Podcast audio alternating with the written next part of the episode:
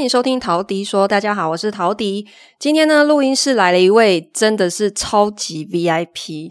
我很少就是访问来宾，然后我现在就是全身有点冒汗，我其实有点紧张，因为呢，今天来的是一位真正的房产专家。那这位房产专家呢，如果在江湖上说自己是二姐，绝对没人敢称一哥或是一姐这样。好，我们欢迎今天的来宾，他是住商不动产企划研究室执行总监徐嘉欣，甜心姐。哈喽，陶迪好，各位听众朋友大家好。哎，是就我没有我我还是很小伟，好不好？因为本 没有本产业博大精深，然后大家都各有厉害的地方。大家如果有在收看房产的频道，或者是任何关于房地产的节目，一定都对于甜心姐的脸孔绝对不陌生的。你的出镜率真的是太高了。大家就比较在意的是，就我到底有没有。离婚啦，亦或者是整形的状况，跟最近这段这几这些这十几年来减肥的情形，完全无关于房地产，你就可以看到，对，嗯、谷歌关键字是这样了。甜心姐现在也有自己的 podcast 频道，徐嘉欣房产人生事务所。对，就托大家的福，也谢谢陶迪给我的启发，因为我们就觉得说。我启发了你吗？真的？所以，我我觉得你的你的东西很棒啊！我跟你认识是因为我们上次一起去上节目嘛。对，然后有一次刚好在某一个录影的节目机缘认识。对，然后你那时候就送我一本你的书，对我就我就你我真的记得你那时候跟我讲的第一句话是说。陶迪，我有在看你的频道，我真的是太太惊喜了。别这样说，好吧？我们就是关在家里的，我们也要稍微就是认识一下世界，好吗？好好，那因为呢，今天有房产专家在这边，所以含金量一定很高。我不想要废话太多，我要把时间留给专家。那今天呢，我们想要聊的就是最近艾丽莎莎在曼谷买了房子，嗯、那这个新闻呢，就是疯狂洗版洗了一整周。我自己呢，几年前也想过要在曼谷买房子，嗯、因为去曼谷或者是去泰国度假的时候，你就看到他们那个房子，其实是真的会蛮心动的，因为它的建，嗯、呃，它的公社都非常的无比豪华，是。那个价钱好像看起来又可负担，所以呢，我就也真的呃，就飞过去几次，嗯、然后看了一些建案，然后认真的算了一下，但。我结论是最后是没有买啦，那理由等一下也可以慢慢分享。然后呢，呃，曼谷好像是最近因为艾丽莎莎忽然又热了起来。嗯、我前年的时候也有一个朋友，他就是听了代销，也是刚好在推曼谷的建安，然后他就非常非常的心动。然后我就说你。哎，你飞过去看过了吗？他说没有，可是他想要直接下定。超 台湾人超赶的，就是但凡海外带你去什么乱七八糟的地方，嗯，就都可以耶，就大家都好像也不用去看。对啊，我就觉得心脏超大颗的。都是我说你好歹飞过去看一下吧。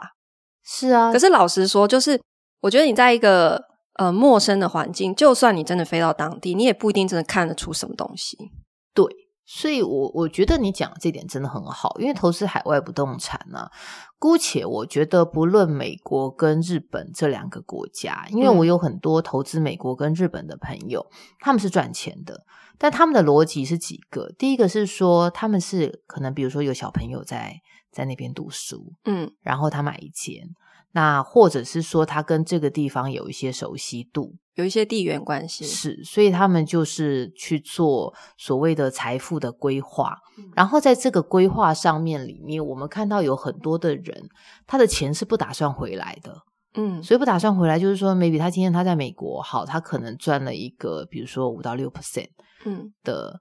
的一个很不错的投资报酬率，好像当然现在没那么多了。那之前的话，日本是对外是说六 percent，但是你扣了大概两 percent 左右的税啦、管呃物业管理等等，大概在三十 percent 左右。那这些人他们有些买了之后，他就把钱留在当地，嗯，然后去做一些操作。像我之前最近有一些朋友，他们买之前买日本不动产。是因为日币真的很便宜，嗯，然后他问他说：“那你之后有打算要？”他就说：“他其实钱如果就是假设他卖掉，因为大家也知道日本的房地产不好转手，嗯，那如果说有一天卖掉的话，他的钱不会，他的钱大概不会回来，他会把它放在日本当地去做，比如说日股的操作。”因为他如果要回来，可能也会考虑一些，比方说汇差的问题，是汇差的损失，或者是一些金流。有一些国家是外汇管制的，是，所以就是不有有人会说，哎呀，那那个钱一定就是所谓外汇，所谓外汇管制的概念，就是它它不是让你不能回来，它是让你就是。不能够超过多少钱回来，所以有些人你就会看到，有些人他就是用表去洗啊，用画去洗啊，用什么东西去洗嘛。嗯，那但是就是正经工作的人，你不会想要干这件事情。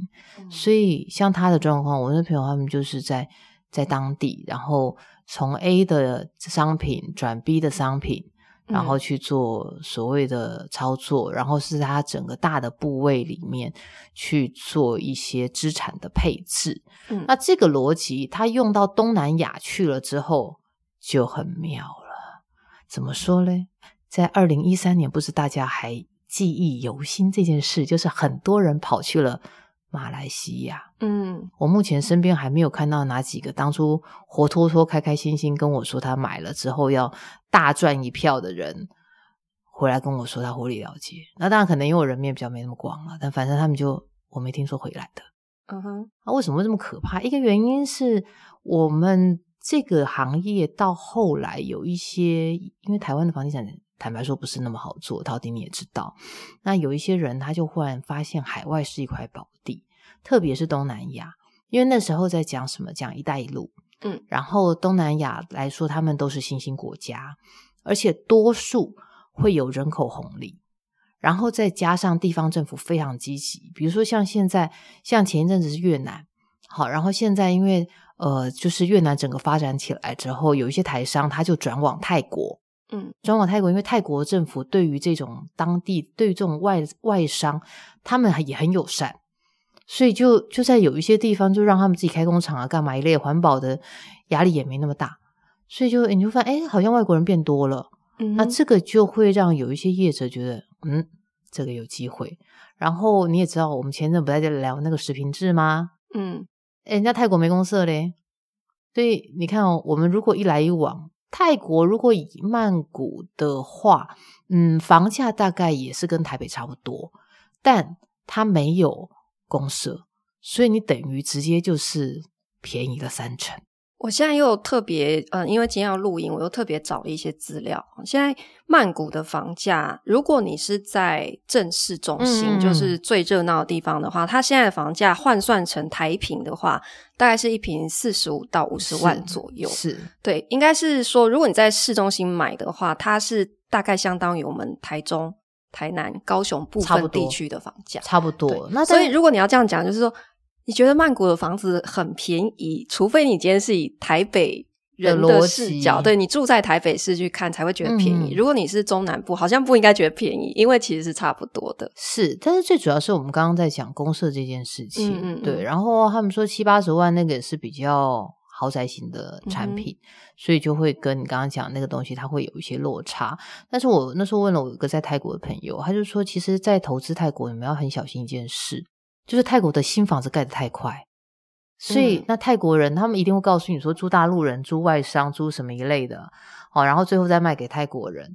可是泰国人也是喜新厌旧，所以如果说当一个地方喜新厌旧的时候，你的房子可能假设我希望持有个几年，然后我就要把它卖掉，但那时候房子已经旧了。对，我当时去看，其实就有这个感觉，嗯、因为我那时候看了几个捷运站，然后。呃，其实我那时候去看的时候，已经算是它的它市中心呃的那一条线是浅绿色的那条线，然后已经快要到蛋黄跟蛋白的交界处了。嗯哼，然后我就觉得说，诶，因为呃，我我找那个中介，他带我看了蛮多个案子的，那我就有一个感觉，就是说，诶，他们真的新的竟然一直在推，一直在推。然后你知道曼谷的地真的是腹地无比的大。它就是，如果你讲曼谷，它可以像是我们北北基桃这整个一个大台大台北的概念。所以你讲曼谷的时候，其实到它到底是多偏，还是它是蛋黄区？其实这就会差异非常的大。真的，你以为是大安区，结果发现是北海岸，类似像这样子。对，所以呃，像像艾丽莎她说她买三百万嗯左右，然后应该是一房一厅的这样子的，是比较小平数，比较小平数的，应该也是落在蛋白区，不太可能是蛋黄区。是因为蛋黄区其实我那时候查了一下价格，没那么便宜。嗯嗯，那甚至有一些都会是很接近。千万这样子的水平，如果说稍微大一些些的话了，那他他通常他大概还会再包装成一个东西，就是他会告诉你投资报酬率有四到五 percent，对对对，甚至更高。对，然后你听了之后就呜棒棒。然后除了我们这样讲好了，通常海外投资约莫就会有一些话术，过去到现在，新兴国家更是。一个是他会先用这个新兴国家的经济当做基底，经济包括比如说它的人口、它的 GDP，然后它现在的呃整个经济成长的状况，好，他会把它当做是一个基底。然后第二个部分的话，他就会告诉你说这个地方它有一个很不错的投资报酬率。所以这投资报酬率大概 almost 加的差不多，比如说四到五 percent，好，甚至有一些可能更高。我记得以前听人家讲马来西亚的时候，有人讲到八趴，我觉得真的很敢好。嗯、然后第三个事情是告诉你说，你可以很顺利的下车。所以那这三个的前提之下的话，他没有告诉你的几个事情。第一个事情是经济很发展。但他没有告诉你政治稳定度到底行不行？嗯、对，诶东南亚有一些地方军政府，对。然后我有朋友就说，他去他们他的老板去越南投资，他投资到后来说，发现越越南也是共产党诶然后说，诶 我说后来才发现，我说，诶你这个发现是不是有一点晚啊？对，然后那比较可怕的是我们刚刚讲的军政府，军政府他有可能他一翻，就掰了耶。嗯、对，所以。这个是他没有告诉你政治的状况，然后多数有很多的东南亚国家，它可能政治的状况它是相对比较不安定的。可是每次每次你知道讲到政治风险的，就很多人喜欢讲说，那台湾没有政治风险吗？就开始扯两岸的问题。对啊，但你看我们住了这么多年，对不对？这这问题就会有点无限上纲。史政治事我们就先不提好，然后再来就会他没有告诉你汇率的问题。嗯。好，那汇率的问题的话，呃，比如说像我们在讲马来西亚，马来西亚它之前马币跌三成的，就在很多人进场之后。然后另外来说的话，你说像呃比较好一点，有人说柬埔寨啦，哈，因为柬埔寨是美金计价，然后他就会告诉你说啊，我们跟着美元波动或什么一类。但我之前有朋友他们去买那边的旅馆，结果旅馆烧掉了，他的他的中介也跑，嗯，所以求助无门。嗯，好，那这个就是我们刚刚讲的第三个，他没有告诉你的事，他会告诉你他是什么什么很有经验的呃房仲，嗯，然后很什么什么，然后做了多少多少的业绩，是什么什么什么投资，哎，不好意思哦，他倒了就倒了呢。嗯，你是找不到找不到人的呢，而且他在国内也不过就放了二十五万，你觉得你领得到那个排队领得到那个钱吗？所以我觉得在海外啊看房地产啊，像我自己就如果语言是通的话，嗯、我就宁愿找当地的中介。是，而且我会建议，像有些朋友，我不认为买泰国不行哦。嗯，有一些有一些网红，他也去买泰国，但他的前提是什么？他的前提是他泰国他有真正认识的人，比如说他妹妹，好，然后或者是说他可能有一个亲戚，或者是他以前的老板，可能真的在泰国很生根，那他就大概了解泰国的状况。那、嗯、这样子的人，我认为他 OK 啊，嗯，然后他甚至于如果说他，或者说他自己本身就在泰国工作，是，所以这个这种状况，我觉得他就是会相对安全。不然你去想个很妙的逻辑，诶四 percent 的投资报酬率，嗯，各位你买中华电没有吗？一针见血。你买零零五零没有吗？何必冒这个险？那这就只不过就是吹，这这不是说吹牛，就是你只不过就会是跟人家讲说啊，我在泰国有间房子，嗯。不过我觉得很多人哈，他可能也不一定是抱持做投资，他想的是说。我可以自己住，我当做度假也好，或者是 long stay，甚至是退休。哦，永清啊！你住旅馆不是很棒吗？你为什么一定要养牛呢？就是喝牛奶就去超市买，就为什么要养牛？真的，因为因为像我自己，就是我之前也实行疯，想说在那个台东都兰有没有？哦，就是依山傍水，真的很疯，海景无敌。嗯、然后就买了一个小透天，也是幻想说，哎、嗯，自己时不时去度假，好像好像很不错这样。结果你知道吗？只要那个房子是空着，没有人住，我每次去。都是在忙着修房子啊，对，还有打扫嘛，还有打扫啊，清蜘蛛网啊，你哪有闲情逸致度假？是啊，而且那个东西不见得自己好。我有一次，我有一个朋友，他就跟我说，他妈妈想要冲动想要买乌来的温泉度假宅，嗯，然后他就说：“你帮我劝我妈。嗯”然后我就说：“我给你个数字，我就把乌来最顶级的那个饭那个温泉旅馆的，你泡一次温泉多少钱？嗯，然后跟那个房价。”或者说你跟你妈讲啊，你那个泡，你妈可以弄起来可以泡四千多次。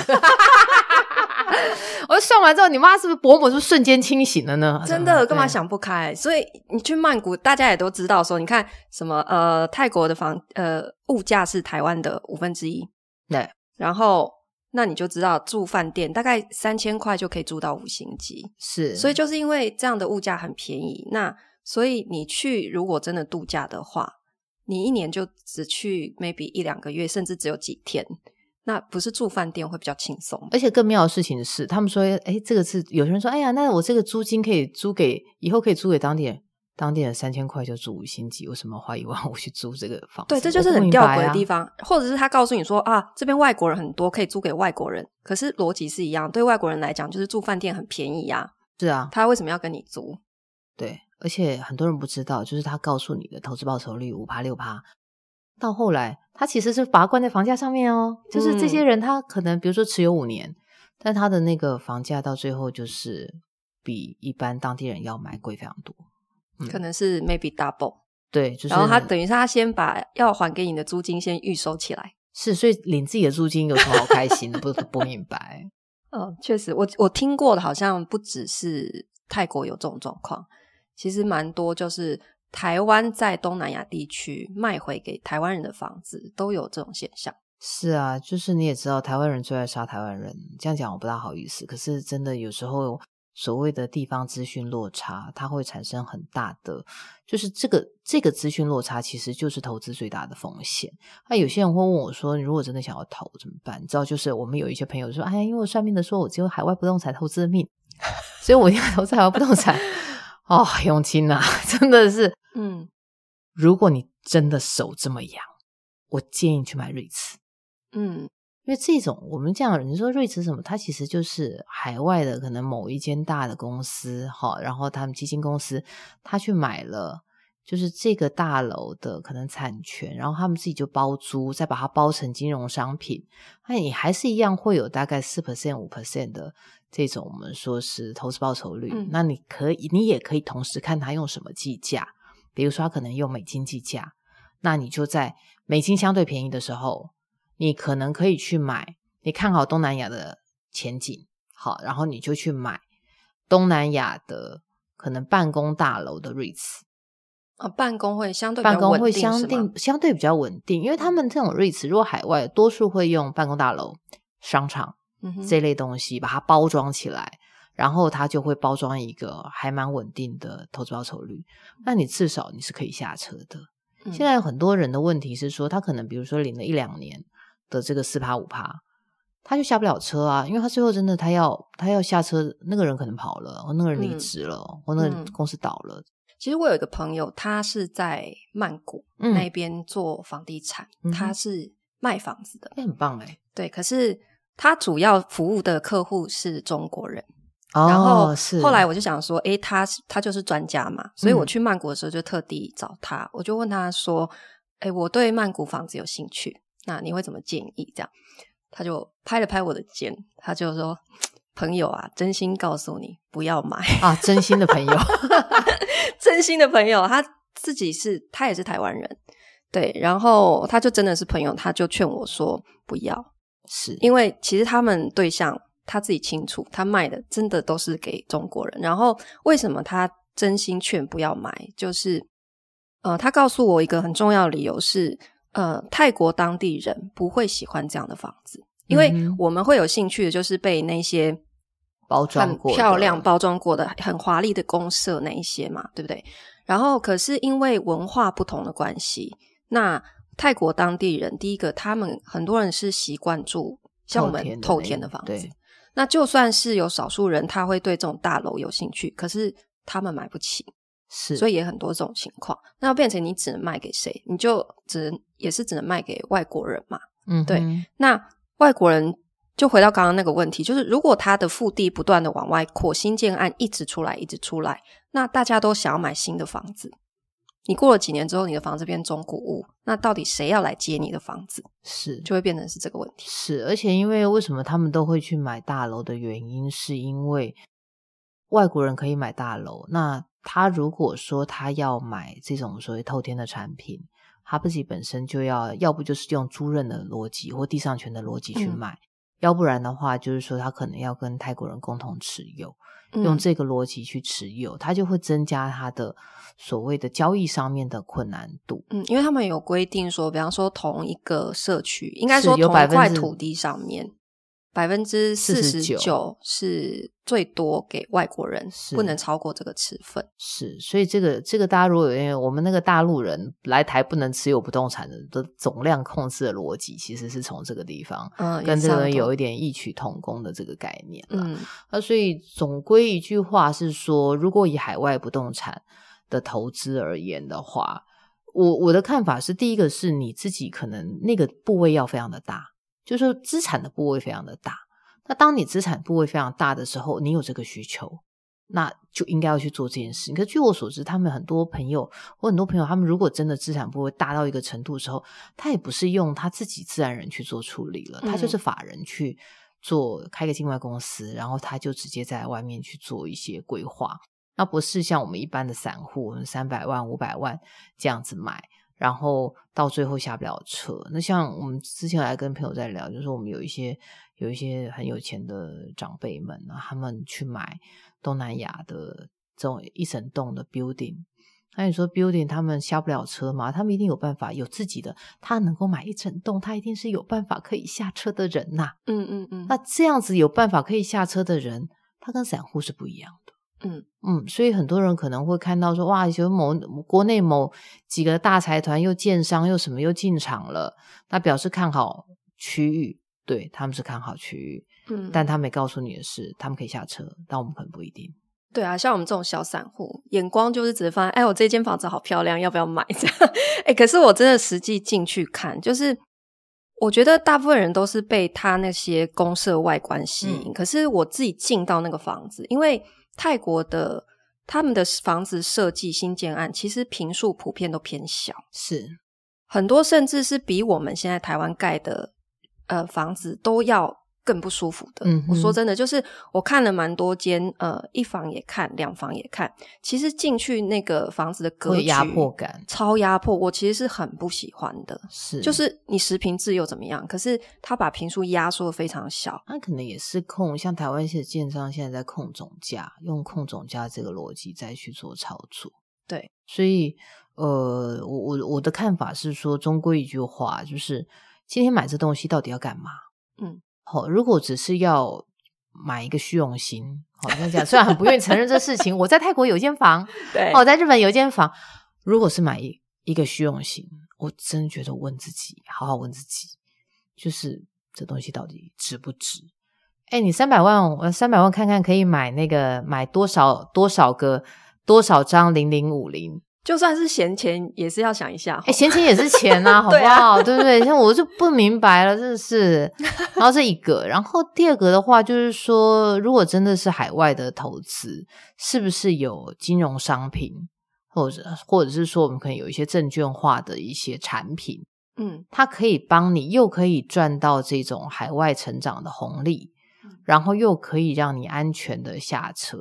我我之前有一个长辈，但是他他的操作已经是我这样讲了，就是因为他非常非常娴熟外汇，然后他也很娴熟区域的发展。他曾经买过一个东西，这东西我我自己觉得，如果说我应该不敢买，因为我没像他这么这么用功。他曾经买过香港的 CBD，但现在香港人不这样，嗯，卢布计价下的香港 CBD 的那个 REITs，他说那个时候他好像持有三年吧，三四年。他投资报酬率超过六 percent，然后刚好那一阵子的卢布是有一个汇差，所以他同时赚了那个六 percent 的稳定的收益，再加上卢布的汇差。嗯，那如果说是对于很喜欢、很期待可以在海外去做，我又做资产增值，又做汇率上面的收益的话，嗯、这个是我真心建议你可以考虑的。甜心姐今天已经给大家指点迷津，非常一条清楚的道路了。也不敢啊，你的粉专有人骂你啊，天不开心。但是，但是这真的，我是觉得是说有一些，就我们不能这样讲，就是就是这这几年算在这个行业蹲了久久蛮久的一段，还算不算非常跟大前辈比不算非常长，但是蹲了这段时间以来，看到投资海外这么多人，然后有些人血汗钱就这样下去，我会觉得。嗯就是某一些人为什么不能有一些社会责任？哎，对，像我们哦，就免得被人家挤。对，我就说，你想一想，你的你的信你的人去那边，嗯、就是有一天赔掉三五百，然后他他会开心吗？我觉得这个真的很那个。嗯，对。好，所以总结一下，就是海外房地产，呃，真的要买的话，建议就是，除非你真的有当地的地缘关系啦，或者是说。你是在那边工作，或者是有亲戚家人等等的哈，有一些关系。再来就是说，如果你真的是投资，想说要出租，然后有一些投资收益，那至少也是你有可信任的人在当地，对，就是真的是可靠的，帮你管。他一定要，你一定要想办法把那个资讯落差降到最低。嗯，如果没有办法降资讯落差，我真心建议不要买。好。非常谢谢田姐儿今天的中肯建议，的。谢谢你收听今天的陶迪说，我们谢谢田姐，谢谢谢谢陶迪，谢谢大家，拜拜，拜拜。